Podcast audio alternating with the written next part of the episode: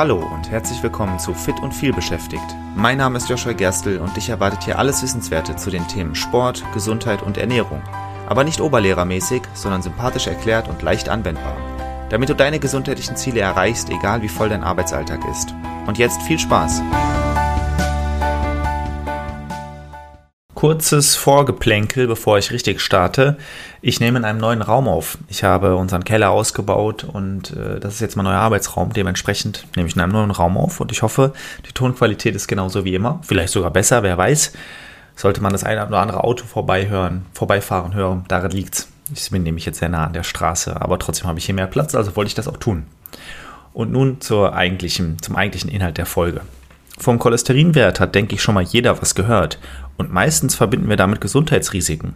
Aber was genau ist Cholesterin eigentlich? Was für Auswirkungen hat es und wie kann man den Wert senken, wenn er zu hoch ist? Darüber spreche ich heute. Erstmal vorweg, Cholesterin kommt in uns allen vor und ist auch sehr wichtig für uns. Es ist eine fettähnliche Substanz, die einige Aufgaben in unseren Körpern übernimmt. Es ist ein Baustein für Zellmembrane, es bildet Hormone mit und es ist, auf, äh, es ist auch für unsere Vitamin D-Aufnahme wichtig. Hat also einige Funktionen und es ist überhaupt nicht schlimm, Cholesterin in dir zu haben. Ganz im Gegenteil, wenn du kein Cholesterin in dir hättest, würdest du wahrscheinlich sterben. Also ist es gut, dass du es hast. Es ist aber so, dass man Cholesterin in zwei Arten unterteilt. Und auch hier sind beide wichtig, aber das Verhältnis ist halt relevant. Es gibt das gute Cholesterin und das schlechte. Das Gute, das wird mit HDL abgekürzt und hilft dabei, überschüssiges Cholesterin zur Leber zu transportieren, wo es dann abgebaut wird. Dieses Cholesterin darfst du also gerne recht viel haben. Heißt also, wenn du zu viel Cholesterin hast, dann sorgt diese Art von Cholesterin dafür, dass das Überschüssige eben abtransportiert wird und dann auch abgebaut wird. Das ist also sehr gut. Das schlechte Cholesterin, das wird mit LDL abgekürzt. Wenn es nicht vom HDL, also vom Guten, abtransportiert wird, dann kann es sich in deinen Arterien sammeln und zu Arteriosklerose führen. Das heißt, dass deine Arterien verdicken und verhärten, deine Blutgefäße sich verengen und dein Risiko für Herzerkrankungen und Schlaganfälle sich erhöht. Das ist das, woran wir meistens bei Cholesterin denken.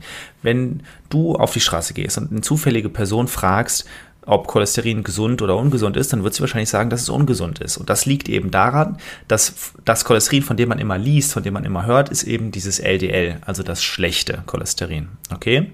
Das Gute sorgt dafür, dass das Schlechte abtransportiert wird. Das Schlechte sorgt dafür, wenn es zu viel da ist, dass eben deine Arterien verdicken, dass du Herz-Kreislauf-Erkrankungsrisiko, die Risiken sich da erhöhen. Also davon nicht zu viel in dir haben.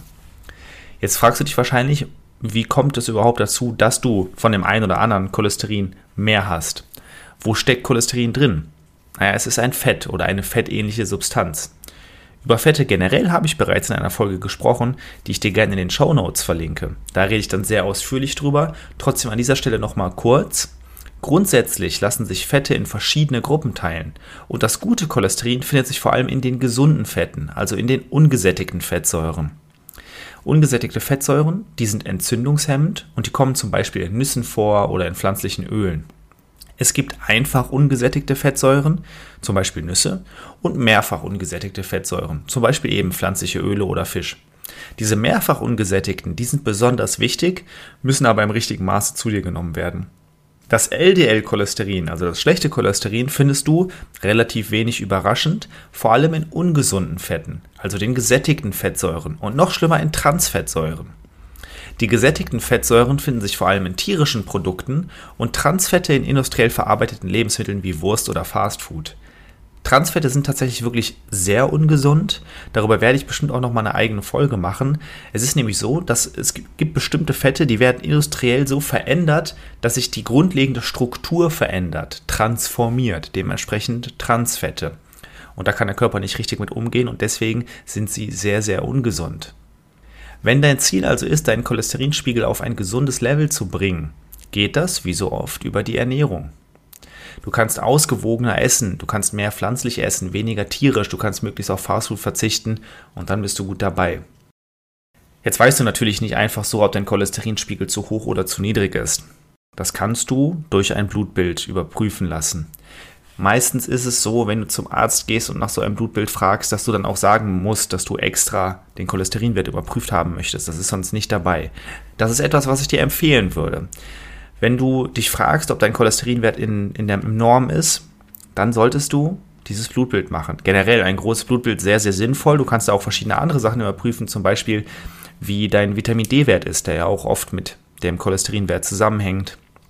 Oder wie dein, dein Vitamin B12-Wert zum Beispiel ist, wenn du vielleicht Veganer bist oder Veganerin. Das ist also etwas, was ich dir empfehlen würde. Und dann könnte es sein, dass da eben bei rauskommt, dass dein, dein LDL, also das schlechte Cholesterin, zu hoch ist. Tatsächlich ist es so, dass das auch was mit Genetik zu tun hat. Ein Kunde von mir, der sehr gesund sich ernährt und tatsächlich auch viel Ausdauersport macht, zu dem Thema komme ich gleich noch, der hat schon immer zu hohe Cholesterinwerte gehabt. Wenn du das weißt, dann ist das in Ordnung. Du kannst es einfach im Auge behalten. Du kannst, du, du weißt also, ich bin vielleicht anfälliger für, für gewisse Krankheiten. Mein Risiko ist da vielleicht ein bisschen höher.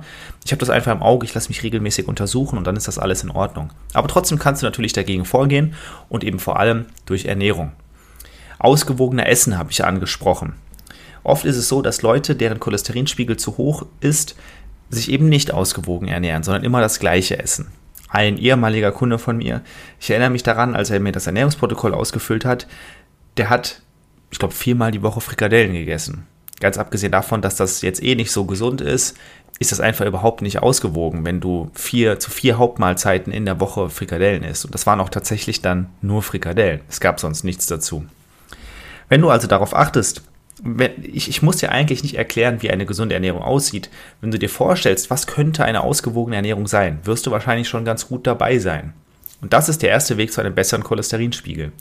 Dann ist es einfach faktisch so, wenn du mehr pflanzlich isst und weniger tierisch, dann wird dein Cholesterinspiegel besser. Weil tendenziell steigt dein schlechtes Cholesterin vor allem durch tierische Produkte.